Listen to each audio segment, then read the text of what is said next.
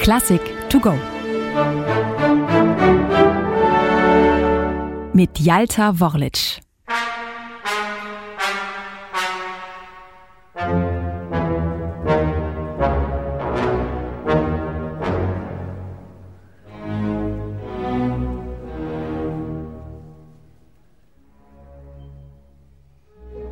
Ich habe mich unzweifelhaft der Atonalität schuldig gemacht. In einigen meiner Werke der letzten Jahre sind einzelne atonale Momente zu finden. Ohne besondere Sympathie hierfür zu haben, bediente ich mich trotzdem dieser Methode. Ich werde nach einer klaren musikalischen Sprache suchen, die meinem Volke verständlich und lieb ist.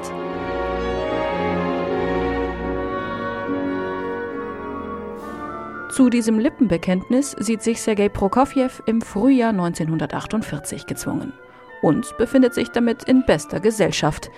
Gemeinsam mit seinen Kollegen Dmitri Schostakowitsch und Aram Khachaturian wird ihm vom sowjetischen Komponistenverband westlicher Formalismus vorgeworfen. Soll heißen, die Musik ist zu kompliziert. Kunst müsse klar und für jedermann verständlich sein, eben ganz im Sinne der Doktrin des sozialistischen Realismus. Dabei war die Uraufführung von Prokofjews sechster Sinfonie in Leningrad wenige Wochen zuvor, im Oktober 1947, noch höchst positiv besprochen worden. Das Werk stelle, Zitat, einen weiteren überwältigenden Sieg der sowjetischen Kunst dar. Man hatte Prokofjew sogar noch als Volkskünstler der Sowjetunion ausgezeichnet. Nun also die politische Kehrtwende. Dabei hätte Prokofjew es ahnen können. Nach fast zwei Jahrzehnten im Ausland war er im Mai 1936 freiwillig nach Russland bzw. in die Sowjetunion zurückgekehrt. Aus Heimweh, aber auch, weil man ihn mit Erfolgsversprechungen gelockt hatte. Und damit ausgerechnet in dem Jahr, in dem die Kulturbehörden gerade eine beispiellose politisch motivierte Hetzkampagne gegen Dmitri Schostakowitsch gestartet hatten. Nun, gut zehn Jahre später, trifft es Prokofjew selbst. Dabei hatte er sich als Komponist immer für linientreu gehalten.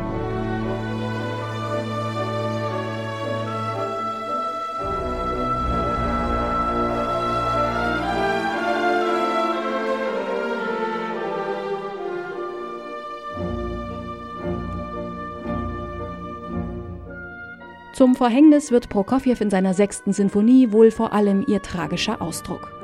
In allen drei Sätzen der Sinfonie dominiert ein nachdenklicher Tonfall. Was vielleicht wenig erstaunlich ist, denn die Sinfonie entsteht zwischen 1944 und 1947, also rund um das Ende des Zweiten Weltkriegs. Jetzt freuen wir uns über den großen Sieg, äußert sich Prokofjew nach ihrer Fertigstellung. Aber jeder von uns hat noch nicht vernarbte Wunden. Der eine verlor ihm nahestehende Menschen, der andere verlor seine Gesundheit. Das darf man nicht vergessen.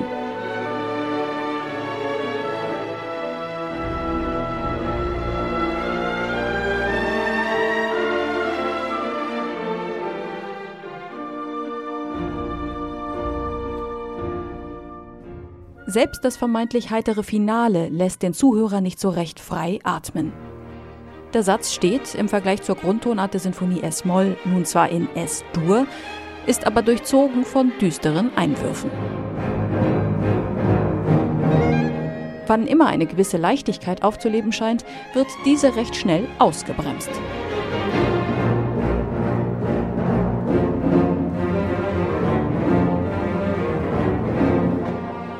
Dies alles hätten die Kulturfunktionäre Prokofjew vielleicht noch verziehen, wenn die Sinfonie wenigstens mit einem Jubelschluss enden würde.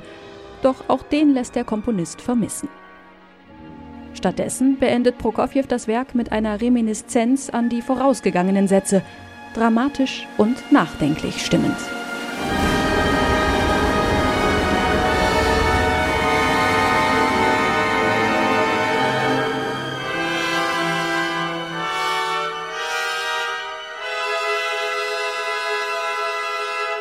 Und so landet die Sinfonie schließlich auf der langen Liste der verfilmten Werke und verschwindet für viele Jahre in der Versenkung. Erst nach Stalins Tod wird sie ihren Weg zurück in die Programme sowjetischer Orchester finden. Sergei Prokofjew jedoch wird dies nicht mehr miterleben. Er stirbt am 5. März 1953, am selben Tag wie der Diktator.